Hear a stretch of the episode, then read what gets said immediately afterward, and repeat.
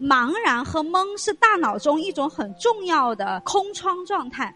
啊，其实很多时候我们会体验到，我知道这就是那个，我知道这个是什么。好，那这个其实是在我们的已知圈还是在未知圈呢？啊，它当然在已知圈，对不对？好，当我们的认知要来到一个新的状态的时候，我们其实要把原来的结构打碎，然后你才能加新的信息进去，然后组成新的结构。因为如果你没有把原来的结构打碎，你只是在外面堆积信息。那个新的信息不能跟你原来的信息融合，它只是外面的信息是外面的信息，你是你，还是没有办法把那些信息变成你的血液，变成你的生命状态。所以把原来的框架打碎，是我们成长很重要的，但是也是非常非常不容易做到的啊！因为相当于我们要把原来的一些认知啊、价值观呐，啊，要有一些松动啊，这其实对于人是蛮大的考验的。那茫然，它还有一个很重要的部分，就是它可以打开空间，让我们有新的信息、新的东西可以进来。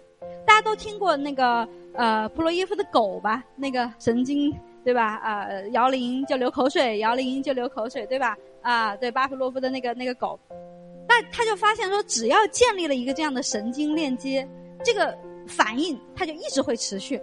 除非发生一件什么事情呢？当时不是还有一个一个说法叫做“老狗学不了新把戏”，这个话可能很多人也听过。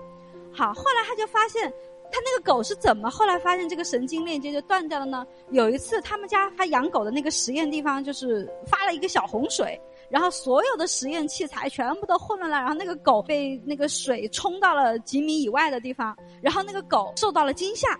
然后，当它再摇铃铛的时候，它的那个神经链接就消失了。好，所以想象一下，如果这个时候突然从这个门进来一只大象，我们就会发懵，我们就会惊吓啊，或者是它完全不在我过往的经验的那个可以应对的框架里。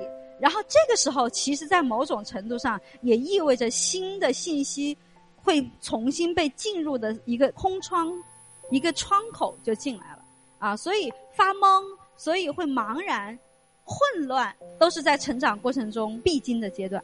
上午我们谈到了这四个象限，呃，象限一是想要，头脑想要，心也想要；象限二是头脑想要，呃，但是心不想要啊；三是反过来的啊；四是心意一致的不想要。好，其实这个里面，呃，有两个维度，它其实都是分裂状态。那么在这个过程中，其实我们最需要明白的一件事情是什么？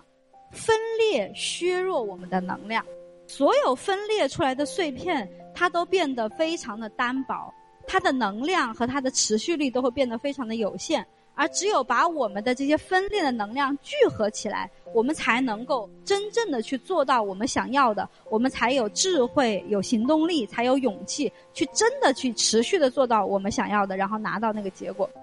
好，那之所以我们不能做到，是因为我们内在有很多的分裂，它会自我设限、自我障碍、自我怀疑。我举个很简单的例子好了，比方说，当你有分裂状态的时候，我们不管你的分裂是在哪种模式的分裂，当你在分裂的时候，你对自己有一个怀疑，你有一个不确定，你尝试去做一件事情的时候，我记得我在上导教班的时候，我们就会教各种各样的。技术啊，就是怎么去疗愈对方啊，怎么提教练提问呢？好，然后大家会做大量的练习，然后两两对练，然后我会在旁边去点评、去反馈。好，然后有些伙伴在练习的过程中，有一些人会能够持续的去练。哎，老师这个地方怎么弄？有这个地方怎么弄？也有些小伙伴练到了第二次、第三次的时候，他们因为受挫，然后就会沮丧，啊，就没有达到自己的目标，就会沮丧，然后他们就会进入到一个很深的自我怀疑：我是不是？不适合，我是不是选错了？是不是这条路就不适合我？是不是我天生就学不会？是不是我脑子不好使？是不是我比较笨？哇，这些东西都出来了。这些东西其实就是一个人的分裂状态带来的。而有些人他没有这个状态，他就算是老是没有达到那个，他说那这样试试行不行呢？啊，不行，那再真是试试行不行呢？啊，他会不断的切换他进入的角度，尝试。哦，是这样子的。啊，所以你会发现，你越多的分裂碎片，你就越容易左脚绊右脚，啊，你就越容易产生自我纠结和自我怀疑。好，那么我们也谈到了我们的分裂是如何导致的，它是创伤导致的，因为你底层其实有个最核心的状态是，你想要避免原来的伤痛，是不是这样子的？你有两个动力同时在你的意识层次发生，一个动力是我想要一个东西，还有个动力是我想要避免原来的那种体验。好，因为这两个动力，你的内在就会产生冲突，然后你就会在做的过程中就会产生巨大的卡顿。